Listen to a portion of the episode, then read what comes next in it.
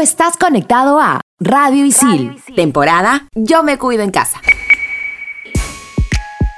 ¿Sabías que los seres humanos nacen con miedos ya programados como la ligirofobia? Hoy, en Explícame esto, temporada Yo me cuido en casa, el miedo. Bien, para terminar la clase, ¿alguna pregunta, chicas y chicos? Sí, yo. ¿Es mejor el vacío de la vida o la vida eterna después de la muerte? Ajá. Yo tengo otra. ¿Vivimos en un sistema económico y social de esclavitud moderna? Ok. Si existen las realidades paralelas, ¿cómo sabemos si estamos en la realidad o la paralela? Ya. Mm. Y cuando quieres dejar de pensar en algo, ¿estás pensando en dejar de pensar en algo? ¿Qué? ¿Qué? Bueno, estoy seguro que para todo esto hay una explicación. ¿O no? Aquí empieza. Explícame esto por Radio Isil.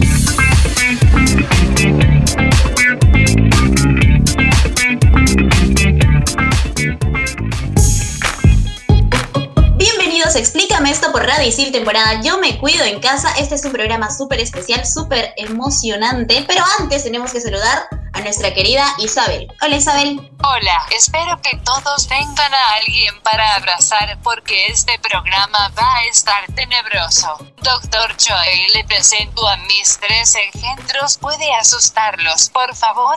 ¡Bu!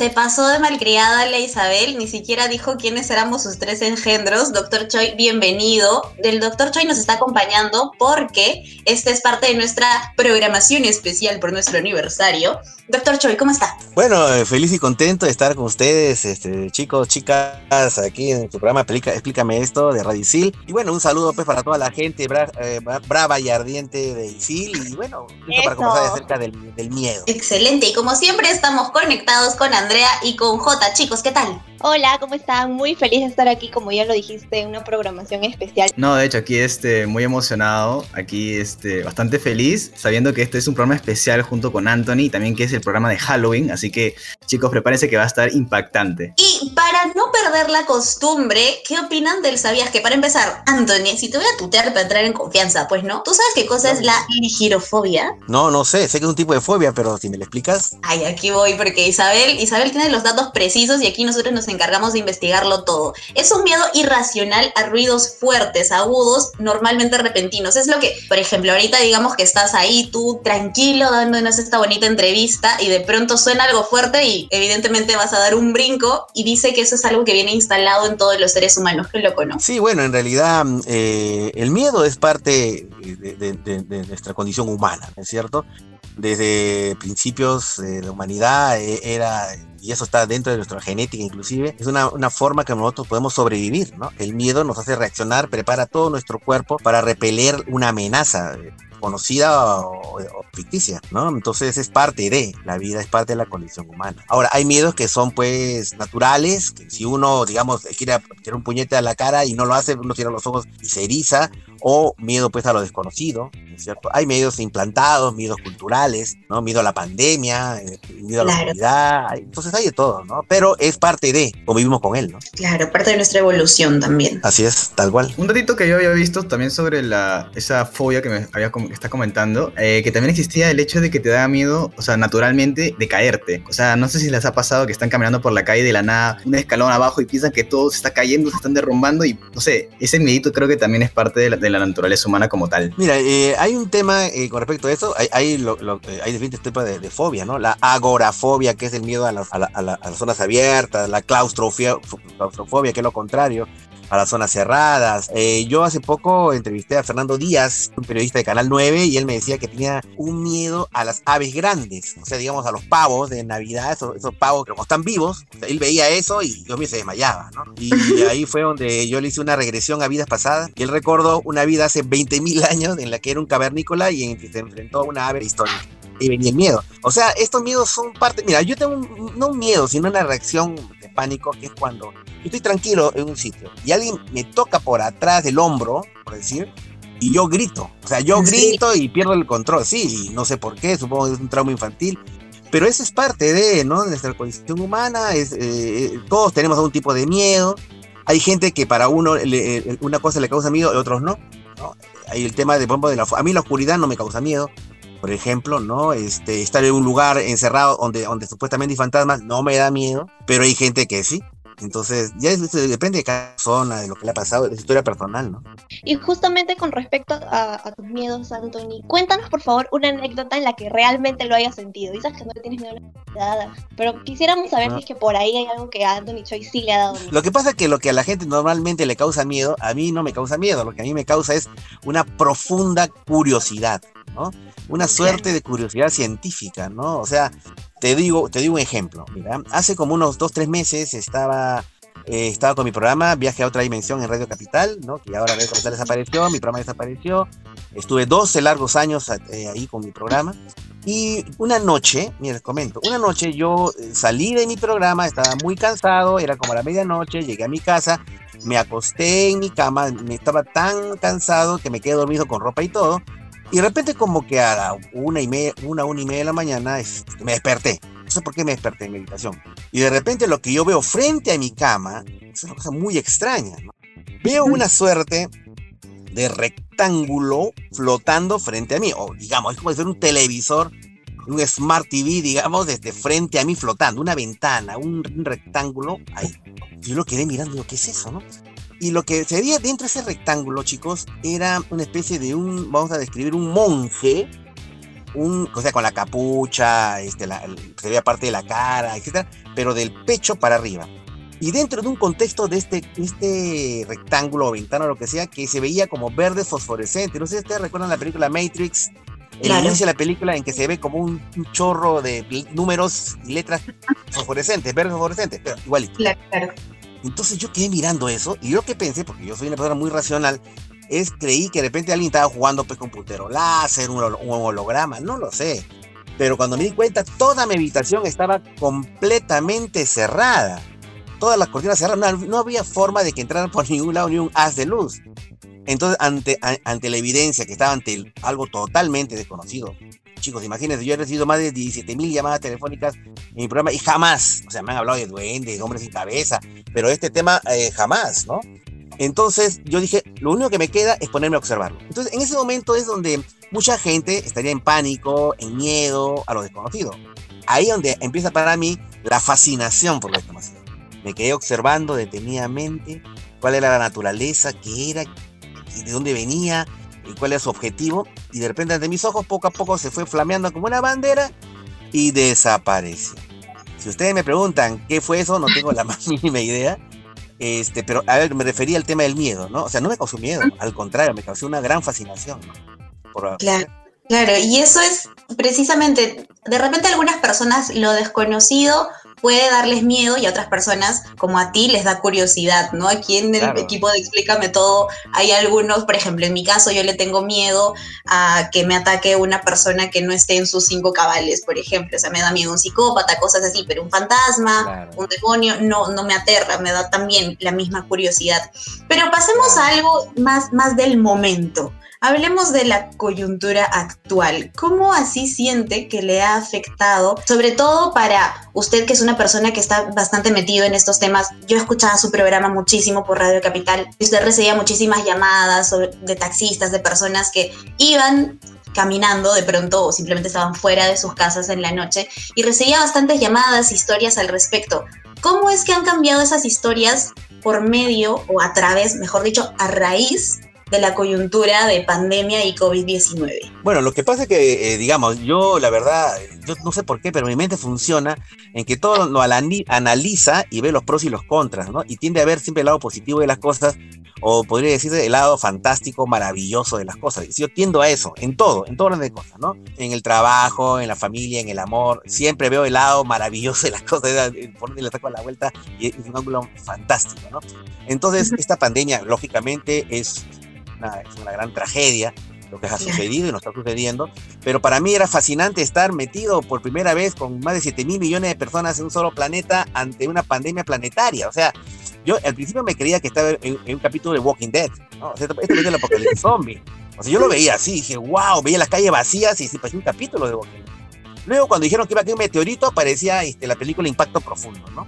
O sea, iba a caer un meteorito y dije, qué alucinante. Y luego, a- ahora último, este, con el tema de los terremotos y todo eso, me parecía que estaba en, en este, ¿cómo se llama? Eh, eh, esta película, eh, no, que la, la, tierra, que la tierra va a estallar, este, Ah. en fin, este, entonces yo me sentía como parte de una historia en la cual yo no tenía, no teníamos ningún control, nadie, nadie tenía un control. Entonces yo le vi de un lado, nuevamente, como digo, de un lado pues de fascinación, no sin lamentar toda la tragedia que está ocurriendo, ¿no? Entonces, lo que pasó fue de que, en primer lugar, transmití desde mi, desde mi casa, eh, no transmitía desde la radio. Luego, la radio en la que trabajaba este, se vino abajo, desapareció por el tema del COVID, el tema económico. Eh, Capital desapareció después de 12 años de transmitir, una gran pena, y bueno, ahora estoy en RPP. Y transmitir desde mi programa tuvo sus cosas, porque descubrí, entre otras cosas, de que penaban en mi departamento, ¿no? o sea, en, en 12 años de este, temas paranormales con Radio Capital, en 22 años de investigar el tema OVNI, jamás me habían asustado fantasmitas. Y en menos de tres semanas, en las últimas tres semanas, empezaron a, a acosarme cosas que yo escuchaba de mis oyentes, no en mi propia este, historia personal, ¿no? De eso de repente podríamos hablar más adelante. Esa fue una de las cosas. Alucinante, hay un fantasma en mi casa y, usted me quiere botar de mi departamento y yo no lo voy a permitir. Hoy día voy a dormir en mi dormitorio. Últimamente estoy durmiendo en un hotel por las cosas que me hacía esta cosa y, y la verdad quiero documentarlo, poner una cámara, no sé. En fin, esa es una. Dos, este, eh, descubrir a través de, la, de las cientos llamadas telefónicas de mi programa de algo que era inusual. Personas que eh, se quedaban ahora por el tema de la cuarentena dentro de sus domicilios descubrieron que en sus eh, hogares penaban y entonces uno pensaba, no, lo que pasa es que siempre penaban, pero la gente sale en la mañana a trabajar, regresa en la noche, ni sabe lo que pasa durante el día. Pero ahora como están todo el día metidos ahí, empezaron a darse cuenta de eso. Entre otros fenómenos, por ejemplo, escuchaban murmullos en las salas, este, sombras que cruzaban los pasadizos, esferas de luz que entraban, pero no en uno, dos o tres eventos muy aislados, no. A muchísima gente empezó a pasarle eso. Gente que veía cosas empezó a ver más. Gente que no veía empezó recién a ver. O sea, yo no sé, pero parece que el contexto del encierro ha hecho que mucha gente empiece a tener fenómenos paranormales. Claro, y una consulta medio personal de pronto. ¿Usted no cree, porque es algo que yo siento, que lastimosamente han habido tantos, eh, tantos fallecimientos por personas por esta pandemia, que son momentos muy tristes para todas las personas, y no cree que más bien el nivel de, bueno, cosas en las que yo creo, el nivel de, de almas, por así decirlo, que se han quedado por aquí, ha incrementado y que eso ha hecho que las personas eleven más su nivel de sensibilidad? Mira, claro, uno podría decir, bueno, con el lamentable hecho de, la, de, los, de los desenlaces fatales que han habido en los últimos tiempos, eh, uno podría decir algo así, alguna, como un pensamiento lógico de hay más muertos, hay más espíritus, hay más penas. Algo así, ¿no? La verdad que no lo sé, ¿no? Este, eh, porque sí es cierto de que hay una mayor cantidad de muertes, pero habría que, ya es un tema que sale fuera de lo paranormal, ya entra dentro del tema de la política sanitaria, habría que analizar fríamente las cifras y si es verdad que ha habido una gran este, cantidad de muertos, este, COVID, y si esto, esto, estas personas que han fallecido son verdad por COVID. Te digo esto por un dato así, si me disculpan un par de segundos solamente para un poco entrar en este contexto. Yo, uh -huh. eh, en mi, en mi, en, alrededor de mi familia han fallecido tres, señor, tres personas mayores, ¿no? Eh, el, el, el, hermano de mi papá, la hermana de mi mamá y un señor amigo de la familia muy, muy, muy querido. Los tres eran ancianos y los tres fallecieron. Y en menos, de, en menos de una semana.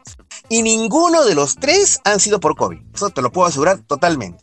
Entonces, habría que ver si es que la cantidad de cifras que hay efectivamente por COVID. Hay, hay, una serie de cosas que, la verdad, en este tema del. No es que yo sea conspiranoico y nada, pero hay cosas que no me cuadran, ah, la verdad. Pero no es el tema de esta conversación. Solamente le decía al patrón. Este. No lo sé si porque hay, hay, una cantidad de muertos. Mira, yo lo que pienso es esto, eh, este, eh, Carmenpa. Yo lo que pienso es esto. Eh, la realidad es una gran casa matusita. Sí. lo, que, lo, lo que quiero decir al, al, decir eso es que en donde tú estás hay fantasmas. Donde tú estás, Carmen, hay fantasmas. Donde está Jota, hay fantasmas. Donde hay Andrea, donde está Andrea, hay fantasmas. Donde está el profesor Mina, hay. Y aquí también, en este grifo en medio de la, del desierto de, de, Ventanilla, también hay, hay fantasmas. O sea, yo entiendo de que el mundo de los espíritus, la dimensión del espíritu convive con la dimensión de los vivos eh, de manera uh -huh. paralela y permanente. Lo que pasa es que hay personas que lo pueden ver y sentir y otras que no. pero es Mm. permanente. Así que no sé, no estoy seguro si porque hay mayor fa- hay fallecidos hay mayor cantidad de espíritus. Pero justamente ahora que habla de que, por ejemplo, por aquí, por allá y por todos lados hay un montón de fantasmas, no sé si escuchó ese esa noticia que hubo de la muñeca Annabelle, la de los Warren, de Estados Unidos, que se escapó. O sea, y que de un momento a otro desapareció, ya nadie sabía dónde estaba, que había salido, que el espíritu maligno. O sea, Sí. ¿cómo, ¿cómo explicaría este suceso que de la nada, o sea, la muñeca desaparece, sale de- de- del lugar protegido de los Warren que ha estado ahí por varias décadas y empieza a, a querer asustar al público? La gente se puso loca, me imagino. O sea, creo que le, le tenía más miedo a Anabel, ya no salía por Anabel, sin- y, sino por, o sea, el COVID no les importaba, ¿no? O sea, no, el COVID no pasa nada, pero una vez que Anabel está en la calle, ya no quiero salir ya. En realidad Sí, yo creo que bueno, fue también sí. un- una difusión de fake news, ¿no? porque incluso creo que usted también, Anthony, publicó una investigación y diciendo que Sí. era falso, ¿nos puede contar un poco de Sí. cómo fue toda la investigación de este caso? Lo que pasa es que este, ahora que empecé en, en RPP, este programa No Estamos Solos, y los invito a que lo escuchen, estamos los sábados y domingos de 9 de la noche a 2 de la noche, todos los sábados 3 horas, los domingos 3 horas. Y el primer programa, te cuento, eh, lo hicimos con el, la persona que es la dueña de Anabel, de la muñeca Anabel, el, el nieto de los Warren, ¿no? Estos eh, destaca- este, fa- famosos a nivel mundial investigadores paranormales, en Claro. Lorraine Warren. Bueno, su único hijo, este, eh, estuvo con nosotros en el programa, ¿no? O sea, lo entrevistamos, el dueño del museo, el dueño de Anabel, y él nos confirmó pues que en realidad nunca se escapó Anabel, ¿no? O sea, eso fue un fake news, tal como, tal como dices tú, este, Andrea. O sea, fue en realidad un fake news. O sea, nunca pasó eso, ¿no? Ahora, sí es cierta la historia de que es una muñeca maldita. Es cierto, en realidad si uno ve la muñeca verdadera, pues es una muñeca de trapo bien linda, bien dulce, que yo sé que ustedes chicas quisieran tenerla de repente. Porque lo que se ve, claro, es una adaptación a Hollywood, ¿no? Entonces, pero mira, yo te digo una cosa, acá en, en el Perú, en la Casa Museo de, de San Miguel, eh, administrada por don Emilio Obregón, resulta que él, todas las muñecas endemoniadas eh, que hay por todos lados, la traen ahí, la llevan ahí. ¿Y por qué? Porque quieren deshacer de sus dueños de ella. Y hasta, y hasta el momento tiene 33 muñecas endemoniadas. 33. Y la, y la peor de todas, la llamada muñeca vudú mexicana, a la Ajá. cual, chicos, o sea, yo la vi moverse. O sea, a mí no me van a contar, yo la vi moverse. O sea, y, y encima la tenían amarrada para que no se mueva. O sea, imagínense, la tenían amarrada para que no se mueva. Y cuando yo fui con todo mi equipo de Radio Capital y Capital TV, fuimos con los equipos, los equipos de cámara de video, para transmitir mi programa desde allá, malogró los equipos, interfirió los equipos con energía electromagnética. O sea, tanto a mí como al equipo que vino después de la banda del chino, de, ¿no es cierto? De Aldo Villachiro, también les afectó.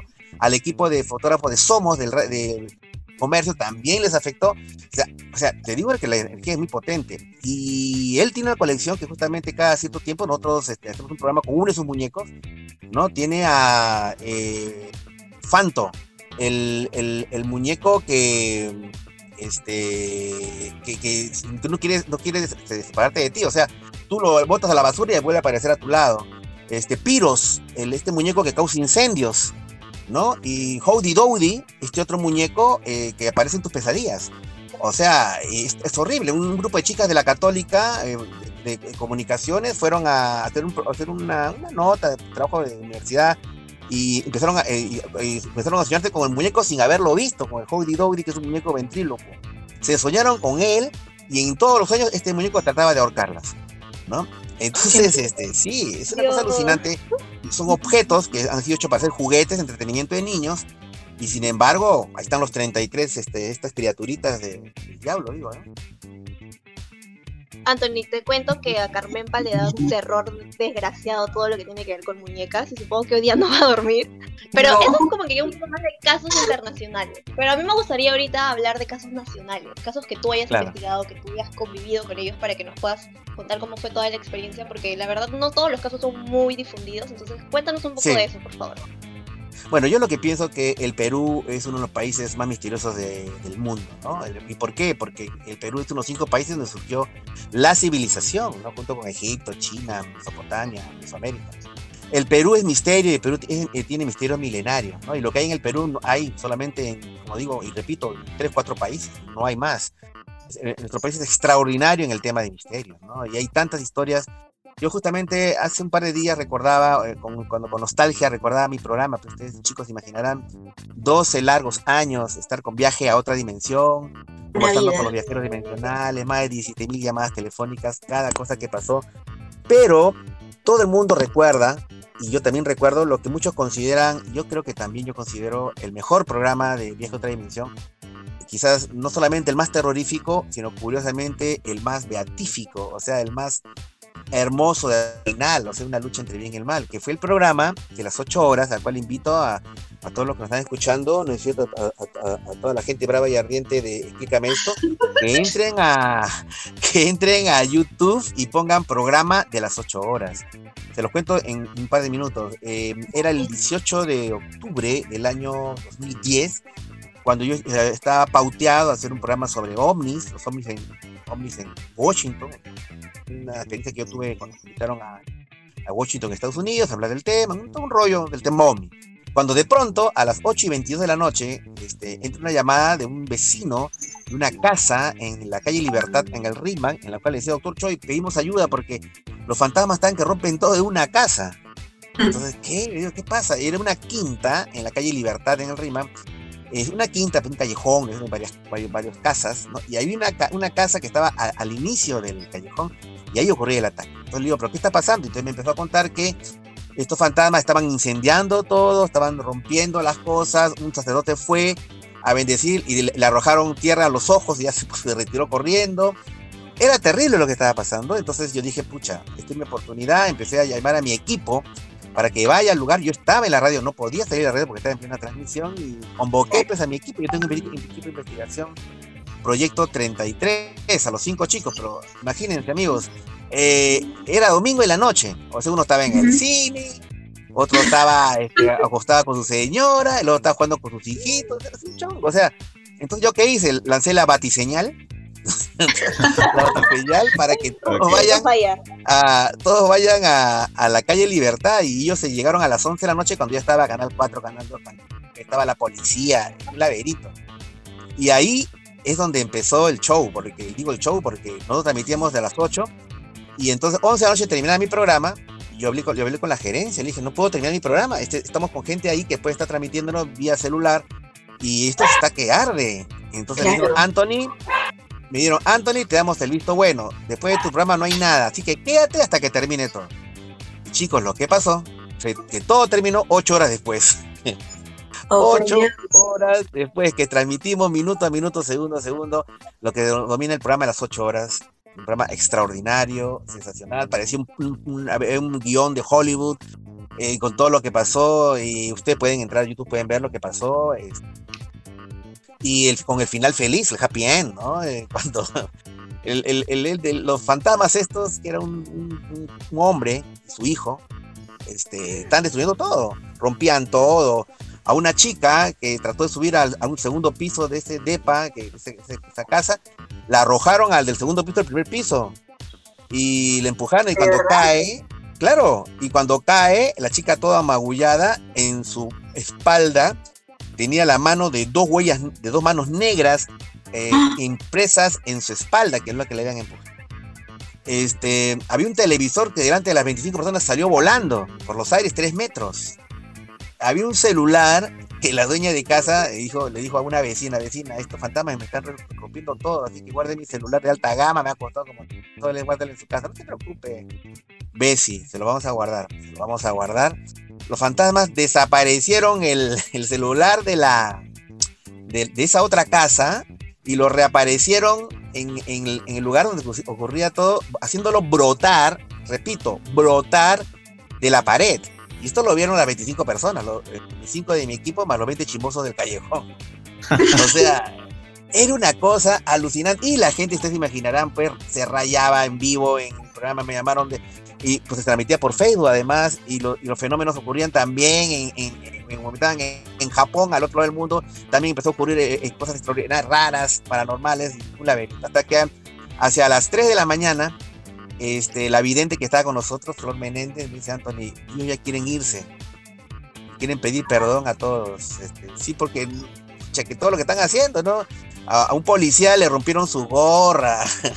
Hay un laberinto. Este, entonces, sí, pero ellos quieren rezar, me dice, quieren que, que recen. Ah, ya le digo, entonces bueno, queridos amigos, todos vamos a rezar. Me están escuchando en, en San Isidro, Miraflores, San Borja, en Comas. Y agarra la vidente y dice, no, Antonio. Él me dice que quiere que tú reces. ¿Yo? Personalmente usted. No, yo con, la- con toda la gente. Claro. Entonces, Ah, ok. en, ese, en ese momento, yo dije, vamos a rezar todos. Y empezamos a rezar. O sea, eran miles de personas que empezaron a rezar. O sea, supongo que gente que no creía en Dios y nada, pero rezaba por curiosidad. No sé, pero miles de personas nos sintonizamos para orar. Y de repente, cuando terminamos de orar, empezó a, a- a- escuchamos este, que se reían de la casa. ¿Lo que está pasando? No, Anthony me dice, ha entrado un viento fresco o flores, una cosa así, y todo ha cambiado y, y- y ellos se están despidiendo. O sea, no es que la vidente veía todo eso, ¿no? Así, sí, y se están despidiendo, quieren pedir perdón por todo lo que han hecho y quieren, su hijo también se está despidiendo con lágrimas de los ojos. Y, y entonces eso, mi operador puso música así bien, este, bien feeling eh, y todos nos pudimos a llorar. El operador, la, la productora, pero claro, o sea, eh, tiene que haber estado ese momento, ¿no? Para toda la carga que íbamos a estar todas las ocho horas, para cuando vimos que ellos estaban partiendo, ¿no? Y, y en realidad fue un momento muy, muy bonito, ¿ah? Muy de conexión con miles de personas, porque claro, si a ti, Carmen, pa, por ejemplo, tú ves un fantasma y te pasa a ti, es una experiencia tuya, lo más tú con tu mamá, pues dos o tres, pero que comparte una experiencia paranormal con miles de personas, es algo impagable, ¿no? Y eso va a, va a quedar en el en la memoria de mucha gente. De hecho, la- a, a todo, a mucha gente le cambió la vida, le cambió la vida a mi productor, a mí me cambió la vida también. No, me hizo pensar de que existe algo más, ¿no? Claro. Algo O sea, son, son esos momentos en la vida en que, o sea, pueden pasar un momento, o sea, con mucha gente y de repente, ¡pum! O sea, te, te abren los ojos, puedes ver las cosas completamente distintas y la verdad que esta experiencia que, que tú nos cuentas es muy, pero muy bonita, o sea, me, me, me ha puesto a pensar en bastantes cosas. Pero bueno, creo que ahorita tenemos que irnos a un pequeño break y ya regresamos aquí en Explícame esto por Radio Isil temporada Yo me cuido en casa. Videojuegos, tecnología, cómics y mucho más en Expansión Geek. Estrenamos los jueves. Explícame esto por Radio Isil.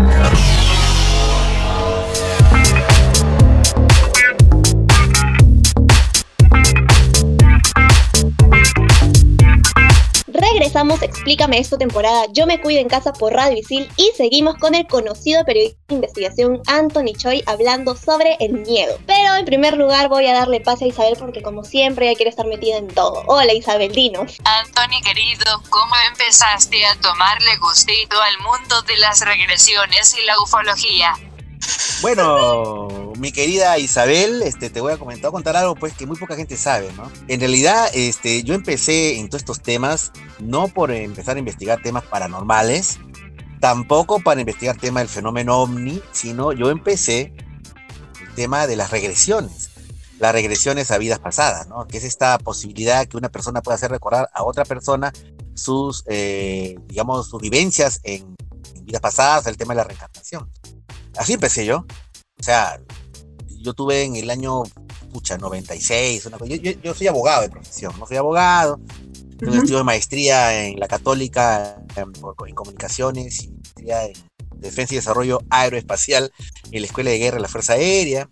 Este, entonces, nada que ver con el tema ovni, paranormal, ni misterios, ni fantasmitas, ni, ni nada, ¿no? O sea, eh, pero yo tuve una experiencia en el 96, no sé, lo que, lo que ahora sé que se llama epifanía, ¿no? Como una suerte de revelación extraña en el que escuché un mensaje potente en mi cabeza, todo un rollo, ¿no?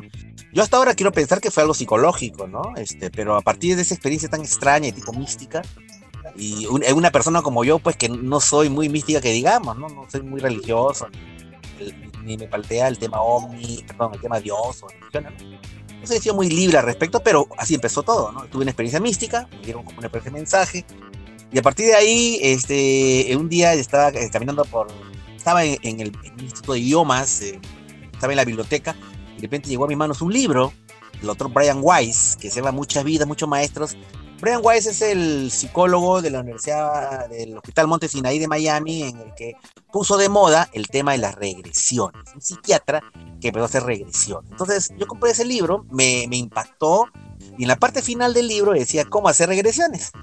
¿no? Así que yo agarré, lo copié, lo llevé a mi casa y a- a- repito, hasta ese momento yo no estaba metido para nada en estos temas. Lo mío siempre ha sido eh, el arte, digamos. ¿no? Yo soy poeta, escribo poesía. Mi primer libro de poesía fue poesía erótica. Ya se imaginarán, chicos, 19 años, todas las hormonas revueltas. a, un, a un día me gustaría leerles. Y justo este año empiezo a hacer la segunda edición. En fin, todo un rollo. Bueno, entonces yo, lo mío es ser pues, poeta, lo mío es escribir historias. Lo que ser mejor es escribir, contar historias. Mi, mi, idea es hacer películas y todo ese rollo. Y este. Pero me de las regresiones, ¿no? Entonces dije, a ver, a ver, necesito una víctima para hacer una regresión. ¿A quién, quién se la hago, no? Y le encontré a mi mamá, mi señora madre, que siempre ha sido la, la cómplice de mis aventuras intelectuales y emocionales. Qué linda. Le dije, gordita, ¿no quiere que tenga una re- regresión? ¿Qué es eso, hijo? No, no, que tenga que recordar tu vida pasada. Ah, bueno, me dice mi mamá. ah, bueno, me dice. ¿Cómo es posible que le haya hecho una regresión a mi mamá? Hasta ahora me digo, qué barbaridad. Pero así fue. Le hice una regresión y, y lo que pasó fue que en media hora mi mamá estaba hablando en alemán. eh, Estaba hablando en alemán. Estaba recordando una vida como una pianista alemana a la cual se le había muerto su madre. Y lloraba desconsoladamente en alemán. Usted no sé cómo llorar en alemán. Bien. Este, la cuestión es de que. La cuestión es que yo me asusté. Yo me asusté. Dije, pucha, le he hecho algo psicológico a mi mamá. Me sentía como esas chicas que juegan con la ouija. Y de repente están que gritan y te da vuelta la cabeza como si fuera el exorcista. Y a partir de ese momento es que yo este, empecé a hacer regresiones a todo el mundo, ¿no? A la enamorada que tenía entonces, al guachimán de la esquina, a, a cada tía que llegaba a mi casa le hacías tu regresión. Y así este, fue que empezó todo. Así fue. Anthony, mira, te cuento que yo también tengo un amigo que también está muy metido, muy metido en este tema de las regresiones. Pero lo que también me cuenta es sobre el tema de los viajes astrales. No sé si alguna vez has tenido algún acercamiento, si te ha llamado la atención o si tú has vivido uno de esos, por ejemplo. No, pero nunca he vivido un viaje astral. Ahora, yo entiendo, de acuerdo a las teorías paranormales, que todos cuando soñamos viajamos astralmente. Todos. Todos. Claro. Este, pero yo no recuerdo. Yo no soy la persona que no recuerda sus sueños. este, supongo que habré hecho un viaje astral, pero yo así, en conciencia, no recuerdo un viaje. Lo que sí, lo que sí recuerdo, es un- una cosa que también estoy investigando, un caso que estoy investigando, es acerca de un chico de 17 años, este, que estaba haciendo, eh, un, caso que estoy investigando tiene que ver con el tema viaje astral, con el día después de la muerte.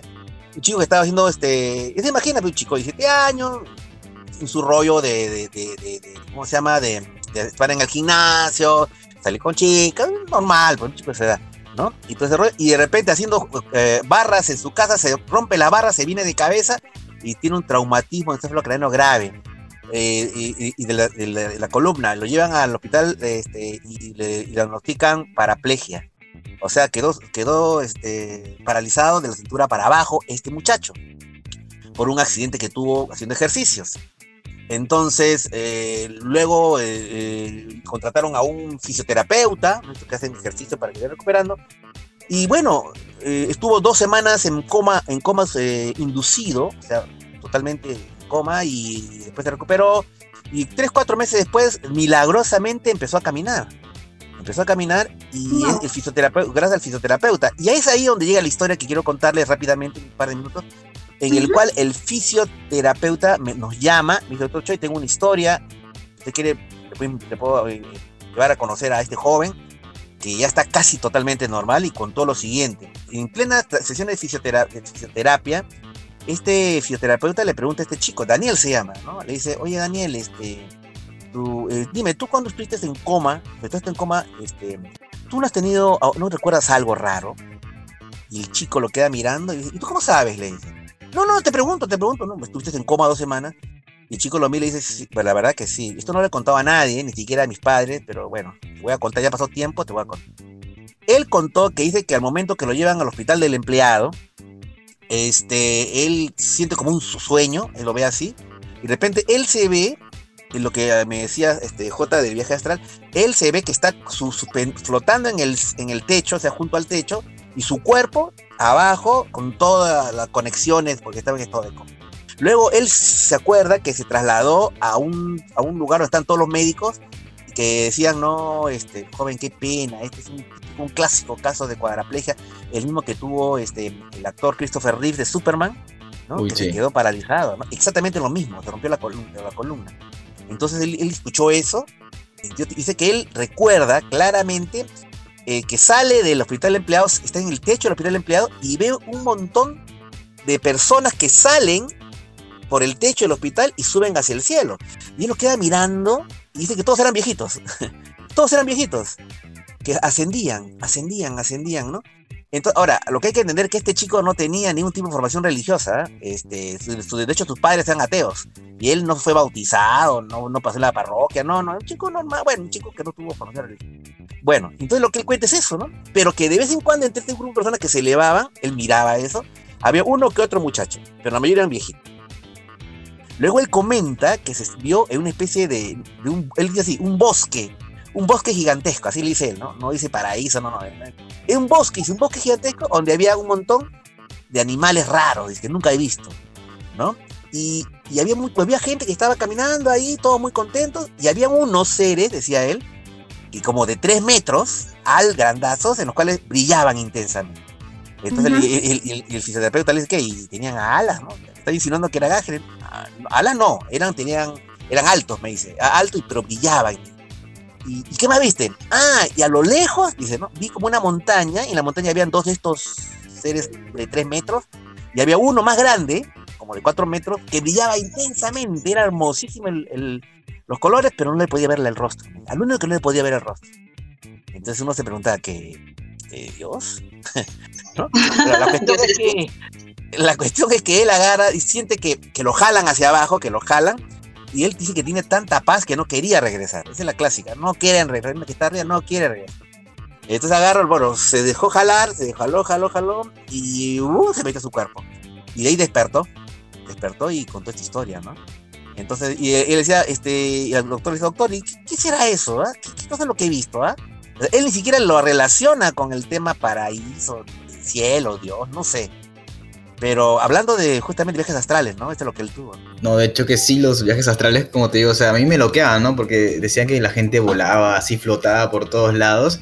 Y, no, te puedo mentir, algunas veces se han intentado así, ¿no? Concentrándome, escuchando videos en YouTube, no sé, de alguna forma tratar de, de, llegar a este mundo, ¿no? Pero complicadito. Creo que no todo el mundo está preparado para esto. Y creo que Andrea tenía una duda sobre si tenía que ver, ¿cómo, cómo era Andrea tu duda? Hola Anthony, discúlpame, es que me, voy, me, no estoy loca por mi internet, pero ya, ya regresé de nuevo. Lo que yo te quería preguntar es que yo asumo, yo asumo que, que, para todo esto hay que tener cierta, cierto nivel de sensibilidad, ¿no? Tal vez, no sé si tú crees que es un don o es algo que simplemente se aprende, que cualquier persona puede decir, ya, por ejemplo, yo quiero empezar en este mundo y lo hago y ya, o necesariamente hay algo, un, tema más, eh, no sé, tal vez espiritual? ¿Qué es lo que crees tú que, es, que tiene que ver con respecto a todo lo que viene a ser las regresiones, la ufología también? Mm, bueno, si tú me preguntas con respecto a la posibilidad de que haya personas que tengan una mayor sensibilidad a estos temas que otros, sí, sí, es cierto.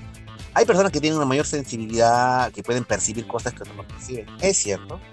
Eh, hay un, componente que es de nacimiento, hay gente que nace así. Hay un componente que es eh, artificial en el sentido de que si uno toma, por ejemplo, ayahuasca, eh, o San Pedro, aguachumi, que es estas plantas alucinógenas, también van a tener esto que lo que se denomina expansión de conciencia. Hay gente que nace con esto, hay gente que puede, mediante alucinógenos, puede también tener expansión de conciencia. Y hay gente, que yo creo que es la mayoría, en los cuales todo dependerá de la actitud que tenga con respecto al fenómeno. ¿No? O sea, si tú te das la, si tú te das el chance, si tú te das la oportunidad de, empezar a pensar en la posibilidad de que estos fenómenos sean reales, no que creas, sino que te la posibilidad de que sean reales, es que automáticamente se abre un nuevo mundo para uno, un nuevo mundo para uno. Y, el mayor defecto, la mayor digamos, barrera que tenemos para acceder a esta información, a estos fenómenos, a este mundo es el miedo. Porque es lógico, hablando de lo que los miedos, es el tema central de este, este, programa, el miedo a lo desconocido, pues yo creo que es el que todos tenemos, ¿no? O sea, y claro, si tú ves un fantasma y, eso, no, es real, eso no existe, pero yo veo que estamos viendo cosas y todo eso, entonces este, te da miedo. Y el miedo es una barrera, una barrera para que puedas acceder a este En la medida que tengas una mente mucho más amplia, mucho más tolerante y mucho más, y creo en el fondo sensata, ¿no? O sea, pensar de que todo es posible, este, es que inmediatamente se te abre un mundo de posibilidades. Mira, por darte un ejemplo, eh, no te digo que vea fantasmas ni, extraterrestres, sino ver la, maravilla que es la vida en cuanto a las señales que te da constantemente. lo que el psicoanalista Carl Sagan habló de, las sincronías, de las coincidencias significativas. Constantemente a todos, de 10-10 y 24-7, eh, tenemos, tenemos señales que nos da la vida con respecto a muchas cosas que nos pasan en la vida, mensajes que nos dan, posibilidades. Nosotros no nos damos cuenta, pero nos están dando, dando posibilidades. Te digo, por ejemplo, para que más o menos entiendas lo que estoy hablando, en una oportunidad yo estuve con la, en una ganas loca ya de abandonar el tema de la investigación OVNI, paranormal, ¿por qué meten esto? La gente que pensaba que estoy un fenómeno, es raro. Este, además, esto no necesariamente da dinero, mucho sacrificio. Y todo Entonces pensaba así, ¿no? Entonces yo decía, Dios mío, ¿debo, debo, dejar los marcianos? y, y, estaba, y miren chicas, le estaba yo en un chifa, estaba, eh, bueno, yo cuando me da depresión me da hambre entonces, este, estaba, este, sí, tratando de combatir mi tristeza con un, este, un aeropuerto, este, y entonces estaba así, y yo sí la pregunta, ¿no? Dios mío, este, ¿debo ser en esto?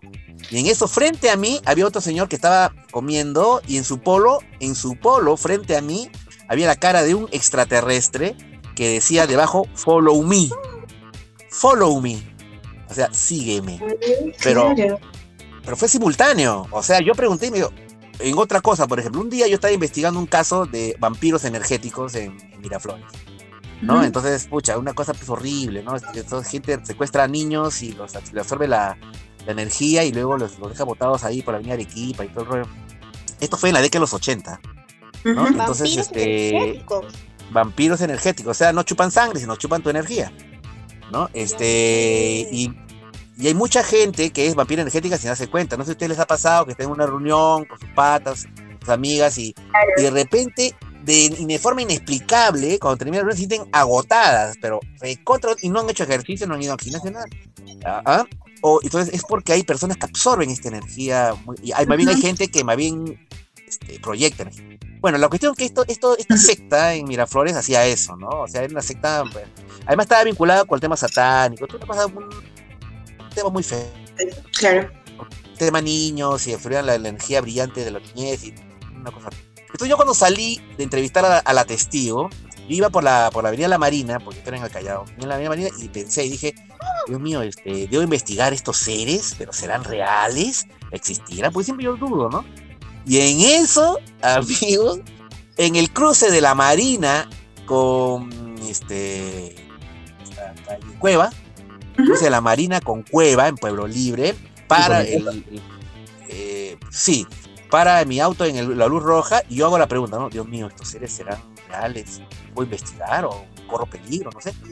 Y en ese momento, eh, de mi lado eh, izquierdo, viene una luz roja que me ilumina. Yo volteo y veo un letrero luminoso que dice mayonesas Hellmans, mayonesas Hellmans, mayonesas Hellmans. Entonces yo miraba y decía, Hellmans, ¿qué significa Hellmans? Y Hell es infierno, Man es hombre, apóstrofe S. O sea, cuando hice la pregunta, Dios mío, ¿estos seres existen? Me mandó un mensaje y decía, hombre infernal, hombre infernal, hombre infernal, hombre infernal. En ese momento yo tomé la decisión de no investigar. A esto me refiero cuando, cuando tú me preguntas acerca de cómo yo podría acceder a ese, a, a ese mundo. Nada, este, dándote la posibilidad de que exista, de que sea real. ¿No es cierto? Y eso se manifiesta inmediatamente a través de las coincidencias. Claro, hilando, ¿no? Cogiendo coincidencias y, y, sobre todo, sobre todo investigando. Y a raíz de esta palabra investigando, yo quiero hacerte una pregunta. ¿Cuál es el proceso de investigación en la ufología? ¿Existe un proceso ¿cómo, hacemos? Sí, no, lo que pasa es de que eh, hay diferentes protocolos de investigación, ¿no? Hay, hay protocolos, por ejemplo, ya eh, la MUFON, la Mutual UFO Network, que es la mayor red de investigadores independientes del mundo, que está en los Estados Unidos, tiene un protocolo de investigación. La oficina OVNI de la Fuerza Aérea del Perú, la DIFA, tiene un protocolo de investigación. Y yo tengo un protocolo de investigación, y entonces yo creo que este protocolo de investigación se parece mucho a cuando uno hace periodismo de investigación. O sea, eh, eh, eh, es, dentro de un proceso científico, porque digo yo, un periodista no es, no es, no es un científico, digamos, formalmente hablando, ¿no es cierto? Un químico, un físico, es cierto? Este, somos periodistas, yo soy periodista, soy comunicador, entonces, pero lo que sí tengo es una actitud científica con respecto a cómo manejar el tema. Entonces sí, existe lo que se llama un proceso de investigación dentro de lo que se llama periodismo e investigación, o sea, tanto en el recojo de datos, entrevistar a, a, testigos, recoger información, eh, eh, analizar videos, entonces, y dentro de, todo esa, de todos esos temas, tener un enfoque pues formal, objetivo, científico. Es como, si, es como si fuera la primera etapa de un proceso de investigación científica, que es la primera etapa, que es el recojo de datos. Eso es lo que hace un periodista de investigación. Ya luego tendría que venir una, una, segunda etapa, ¿no es cierto? En que se analice las pruebas y todo. Dato por dato. Y lo vas comprobando. pero sí, sí, y el doble ciego y todo lo demás, ¿no? Entonces, este, así. Eh, pero lo que yo hago es, es un recojo eh, primario de datos, ¿no es cierto? Y, y, para que más adelante eh, la comunidad científica pueda corroborar eso. Hay algunos casos que sí ahondo más, ¿no? cuando son sumamente interesantes, ¿no? cuando, hay mucha data.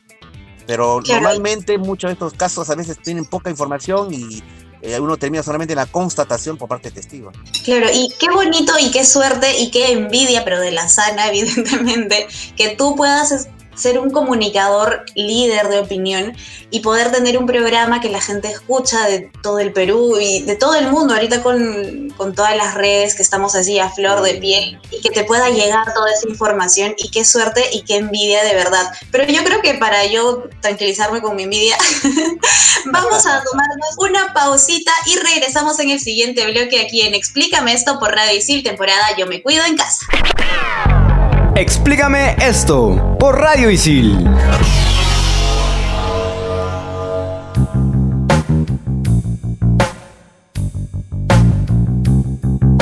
De vuelta aquí en Explícame esto temporada Yo me cuido en casa por Radio Isil en el último bloque con el top 5 con Carmen Pítamo top 5 seguimos con el conocido periodista de investigación Anthony Choi que va deleitarse con este top 5 de Carmen Carmen Paola, ¿cómo estás, amiga? Hola, amiga. Hola, no yo saludando así como si nunca hubiera estado en este lugar. Es que ahora estoy con mi chip activado modo top 5. ¿Preparados? Listísimos. Perfecto. Y el top 5 del programa es Miedos inexplicables. Top 5. Top 5. Top 5. Top 5. El artista. ¿No les ha pasado que cuando están solos se sienten súper artísticos? Tú te encierras en tu cuarto y eres Elena, Shakira, Britney. Hasta cantas a dos voces, ella y yo. Don Omar y Romeo han poseído tu cuerpo. Y cuando estás en esa partecita que dice, que te perdone Dios, yo no lo voy a hacer. Entra tu mamá y tú te inventas cualquier cosa. Uy, mamá, este, estoy aquí buscando el Atlas del 91. Oye, ni habías nacido el 91 y tú buscando tu Atlas miedo inexplicable, ¿sí o no? Bueno, yo creo que ahí el miedo no, no es tanto de la persona que canta, sino de los que están escuchando, ¿no? Por eso le intentan callar. confirmo eso, confirmo eso. Confirmo también. Top 4, el paradero. ¿Cuántas veces se han pasado de paradero? Y el miedo ni siquiera es, ay, me pasé de paradero. El miedo es, ay, me pasé de paradero. ¿Cómo hago para que no se den cuenta que me pasé de paradero? Y empiezas a planear, ¿no? Miras por la ventana, lees los nombrecitos de las calles, te acercas al chofer y le preguntas, disculpe, ¿cómo se llama el siguiente paradero? lado, señorita. Uy, justo ahí me tengo que bajar y te bajas, subes al puente. Tú bien perdida cuando tu destino era aviación. Nunca les ha pasado. A mí me da pena que se den cuenta que me pasaba de paradero porque digna siempre. Bueno, yo, yo creo que ahí es el, el, miedo al roche, ¿no? A la vergüenza, al que se, al, al, que se den cuenta. Pero eso es parte de, o sea, yo creo que a todos nos ha pasado, a todos nos ha pasado un roche en el, en el, Yo le cuento una rapidita, ¿sí? Un roche que tuve en el micro. O sea, un día, yo, yo era estudiante universitario, Derecho San Martín, y estaba en el micro y había, eh, estaba parado en el micro, este, con mis cosas parados, ¿no? viajando, y había una chica muy bonita, universitaria también, que estaba sentada. Entonces, este, y la chica me mira y me dice, ¿tengo tus cosas? Le, ah, gracias, le digo, ¿no? Entonces, yo, yo, ella recibe mis cosas, ella está sentada, yo estoy parado. Y en eso estoy así viajando normal, y eso la miro de reojo. Estaba guapa la chica. Pero yo normal, o sea, me decía loco, todo viajaba normal, así. Y de repente veo que la chica me queda mirando y me hace gestos con la boca. Y me guiña el ojo. Y me hace algo así como, mmm, mmm, mmm, así. Digo, ¿qué? ¿Qué? Yo no soy Brad Pitt, digamos, ¿no? ni Jackie Chan bueno, Jackie Chancho por ahí, pero no, o sea, ¿qué? Entonces, y yo, ¿qué? Me miraba, y la chica me hacía gestos. Me decía, mmm, muah, muah, mmm, y me guiaba el ojo. ¿qué, qué, qué está pasando? Entonces, yo dije, bueno, seguramente este, habrá descubierto un atractivo en mí. en serio. Y entonces decidí corresponder a sus guiños y, y gestos y muecas, ¿no? En, mm, guau, y luego estamos en ese plan. Cuando en de pronto escuchamos adelante que dice ratero, ratero, ratero. ¿Y qué pasaba? Que habían agarrado un ratero adelante y que estaba robando en el micro y pucha, un laberinto, paró el micro, subió la policía y se lo llevó. Y todo el mundo, y qué barbaridad, es ratero, ¿no? Entonces la chica que estaba, la de los gestos, me mira y me dice, claro, pues joven, yo de hace rato le estaba diciendo que le están robando el reloj que usted tenía en su muñeca. y Yo estaba haciendo gestos con el ojo, con la boca, para que usted reaccione. Y así ya me di cuenta. No, usted no reaccionaba, usted también me lanzaba besos. Mm, guau. Y yo decía, ah, no, sí, ya me había dado cuenta, ya me había dado cuenta. Qué roche, qué roche. ¿Qué pasa? Gran anécdota. Miedo inexplicable, definitivamente. Sí. Seguimos. Top 3. El viaje. El ahorro es progreso y a veces toca ahorrar más que nunca, ¿no? Tengo un sol, vivo en la Victoria, mi mejor amigo vive en San Juan de Miraflores. Sí la hago. Me siento al fondo, me pongo la capucha, los audífonos y ahí vas tú. Convencida de que todo va a estar bien. Le pagas tu único sol y tendrá el miedo. Y se da cuenta. Y si me hace bajar en medio camino, no conozco a nadie que iba por ahí. Y ahora, ¿a la casa de quién voy a ir a parar? Mi mejor amigo es igual de pobre que yo. De fantasma ni que nada. Ese miedo el que tú te subas con una sola luquita al bus es el peor miedo que existe en el mundo. ¿Sí o no? Confirmen. Confirmo. Sí, sí. Yo sí también sí, ¿eh? confirmo. No, pero es que ahora yo pago con tarjeta H-Card, así que no hay problema. Ah, ya, Uy, ubíquense, uy, por favor. uy, uy, ya. No, con Yape, con Yape. Ya, ve, bien, bien, bien. La tecnología por aquí. Top 2. El dolor. ¿Qué pasa con la gente que está caminando? Se dobla el tobillo, pero feo, feo, feo, bien feo, y sigue caminando normal. ¿Todo bien con ellos? No me explico. ¿En serio hay tanto miedo de demostrar el dolor? Ya. Dolor emocional como que entiendo, ¿no? Como que no quieres que te vean vulnerable, cosas así. Pero el dolor físico es en serio, porque a mí más vergüenza me daría estar caminando con los tacones aguja, súper maquillada, empoderada, sexy, y que se me salga la lágrima del dolor. Yo no sé ustedes, pero yo disfruto los dolores. Yo me golpeo algo y lo disfruto como si fuera la primera vez que me está doliendo algo. Es que es bonito sentir dolor. Hay que demostrarlo, amigos. No se aguanten sus dolores. Sí, el problema que yo tengo ahí es que, que- es que nunca he usado taco 7, pues ese es el problema que tengo. Ah, claro. Así que no, no puedo detalle. entender tu dolor. Sí, no puedo, no puedo entender tu dolor. Pequeño Ay. detalle. Bueno, yo cuando me he caído, la verdad es que me da ataque de risa. O sea, sufro, pero me da risa porque me siento ridícula cayéndome por cualquier cosa y me muero de risa. Y ya después como que digo, ay, tengo un moretón del tamaño de todo mi cuerpo, pero bueno, ya me reí. Claro, claro. Top 1. El Zoom. Tiempos de pandemia, tiempos de reuniones virtuales. Mi miedo más grande, se lo voy a contar y voy a hablar en primera persona, ¿ok? Es que mi imagen se quede pegada, porque yo hago muchísimos gestos cuando hablo y ya me ves pegada en la pantalla, inmóvil, con la cara más terrible del planeta, que en serio no sé si el miedo lo siento yo o mis amigos de que me quedo pegadaza con una expresión que de verdad asusta y es terrible.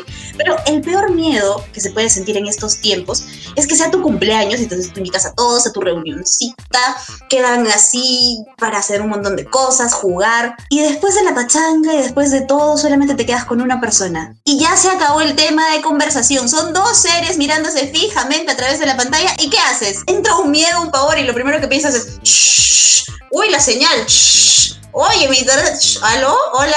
¡Qué falta y qué miedo!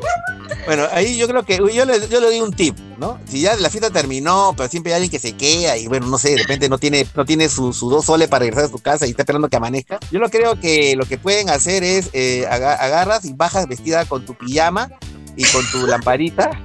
Y, y, y, y, y- y te sale, y te vas como que a la ref y sacar tu vaso de leche antes, antes de acostarte. O sea, hacerlo un gesto como que ya la fiesta terminó. ¿No? O no sé, o, poner este, poner, en lugar de música pones la última de Richard Swing, no sé, algo así, que vaya la gente.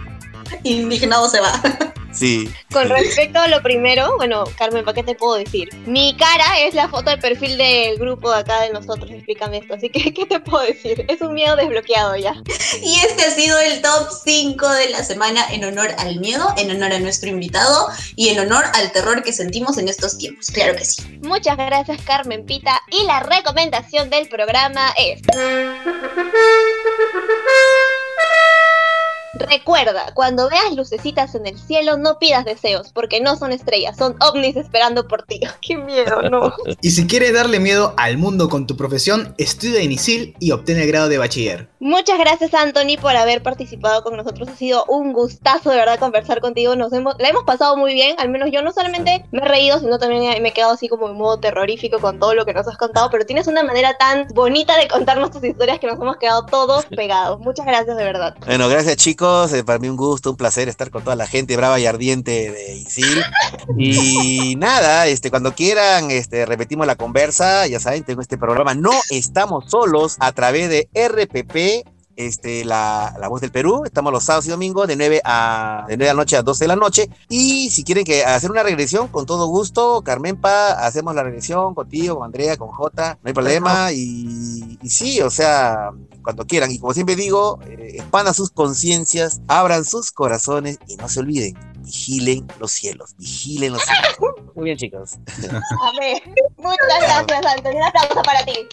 Uh. Ok, chao, Fa, ya nos vemos. Pero creo que Isabel nos quiere decir algo, ¿verdad, chicas? Isabel? No puedo recordar algo que me dé más miedo que este programa. Ah, no, si existe y es grabar con estos engendros. Tony querido, te puedo decir Tony, ¿verdad? Gracias por estar aquí. Me he sentido acompañada con otro ser superior como yo. Besitos, besitos, chao, chao. Confianzuda Isabel, ¿no? Diciéndole Tony al amigo Anthony.